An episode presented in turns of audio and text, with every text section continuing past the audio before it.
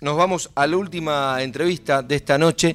Ya tuvimos la posibilidad de, hablar con él cuando, cuando estábamos en otro horario, el año pasado. Fue una charla que disfrutamos muchísimo porque además yo lo dije y no me voy a cansar de decirlo, es mi enólogo favorito. Y cuando recién dije que íbamos a hablar con, con mi enólogo favorito, por lo menos el enólogo favorito de este conductor, levantaron la mano el productor, el musicalizador y dijeron es el enólogo favorito de vinos y vinilos. Así que es un gran placer poder charlar con el querido Laureano Gómez. Laureano, muy pero muy buenas noches y gracias nuevamente por charlar con nosotros. Muy buenas noches a todos, a la audiencia. La verdad que, eh, bueno, es un orgullo que me tengan ahí presente y, más como uno de los elegidos de los tantos excelentes enólogos que hoy día ya tiene Argentina. Así que muchas gracias. Y además quiero agradecerte puntualmente, Laureano, sabemos y somos conscientes, y lo hacemos con vos y con todos y todas las, personalidades del vino que están hablando en este mes de febrero barra marzo con nosotros. Sabemos que este es un momento clave, el de la vendimia, para todos los productores de, de vino y que te hagas un ratito para charlar con nosotros es realmente muy valedero. Eh, el tema es, para aclararlo, eh, por supuesto que es un momento muy importante, pero siendo muy sincero, nosotros, mi familia, vivimos de vender vino, no de hacerlo. Así que agradecidos por la comunicación. Bueno, vos decís de vender vino, pero para venderlo hay que hacerlo y además tiene que estar rico. Y el de ustedes está siempre muy rico. Y la pregunta, Laureano, es cómo va a ser eh, el, ¿qué, ¿cómo fue esta cosecha? Digo, ¿qué ves para, para el vino que va a tener lugar de esta cosecha 2023? Y se me ha puesto muy difícil. Ajá. Muy, muy difícil porque las uvas están tan buenas que casi estamos teniendo solo reserva y gran reserva y me hace falta hacer la línea joven. Excelente año de calidad.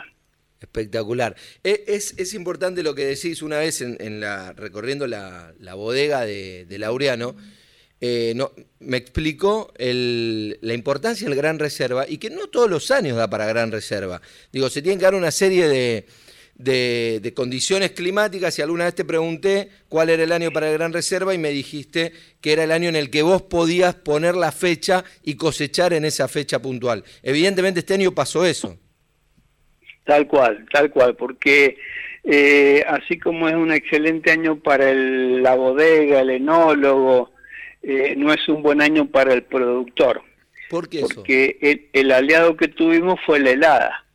Una helada del primero de noviembre, eh, algo muy atípico. Entonces, ¿qué es lo que hizo esa helada? Y, y, raleó de alguna manera natural la cantidad de granos en el racimo. Entonces, al quedar menos granos, la planta trabajó mejor para llegar a una completa madurez. Entonces, los racimos más sueltos se enferman menos, las lluvias no los afectan, pero hemos tenido el febrero más frío y el más cálido de la historia, de los últimos registros, sin lluvia, siendo febrero el mes de las lluvias de Mendoza. Entonces, eh, hay que tener cintura y reaccionar muy, muy, muy rápido a estas eh, situaciones realmente cambiantes que está, eh, no sé si sufriendo, pero pasando, transcurriendo en, en, este cambio climático que a todos nos, nos llega. ¿Por qué decís esto de un, un, año difícil para el productor? Porque por todo esto que explicás va a haber menos volumen de vino, por decirlo de alguna manera. Sí, un año difícil, hay menos volumen de vino, menos kilos de uva, aunque el productor eh, no ha perdido la oportunidad de eh, cobrar muy bien. Es una famosa ley de oferta-demanda, ¿no? Entonces, creo que ha salido ganando después de menos kilos porque el precio ha subido considerablemente, tres veces el precio del año pasado. creo que está cubierta la, el daño que, que generó la helada. Bueno, e, eso obviamente me lleva a mí, desde el otro lado del lugar de consumidor, a tener un poquito de miedo con el precio que va a venir para, esta cosecha, ¿no? Eh, lamentablemente sí, es un producto natural, es la agricultura, y donde más nos va a impactar esto es en la exportación. Porque el mercado externo no, no contempla una helada que reduce la cantidad y por tanto incrementa el precio, ya que los precios internacionales son más que estables. Claro. Yo creo que hace 30 años que recuerdo que una botella de reserva tiene un precio de salida de bodega de 8 dólares, más o menos, 8 o 10 dólares. Claro. Y uno no lo puede subir tres veces en el porcentaje que le toca a la materia prima, porque queda completamente fuera de los mercados. Claro. Así de sencillo. Va bueno, a ser un año complicadito, pero bueno, eh, disfrutemos de que menos botellas, pero de mucha calidad. Así que al que le guste guardar vino, recuerden, guarden la, la cosecha 2023.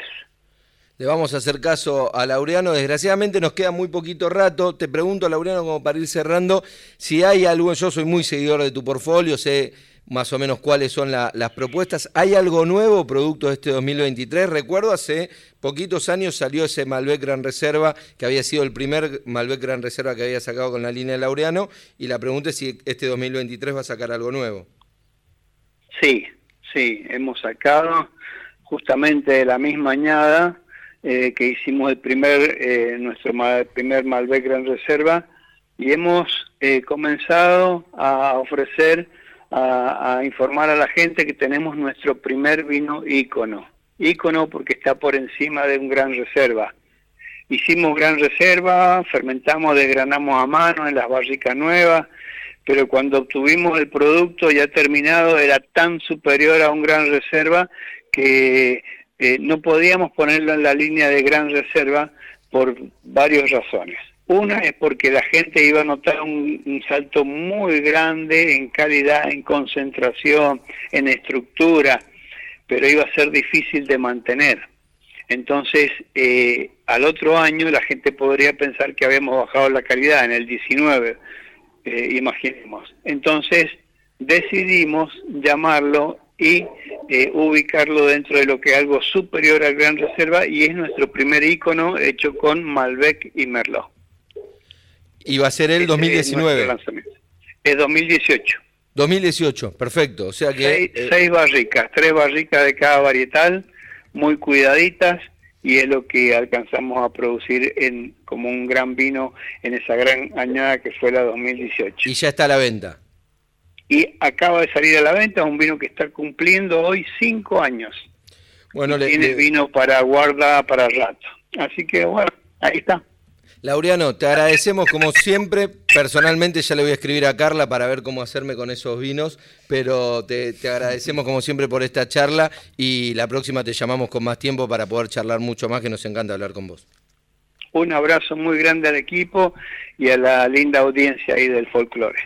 Fuerte abrazo. Así pasaba Laureano Gómez, uno de los enólogos, bueno, preferido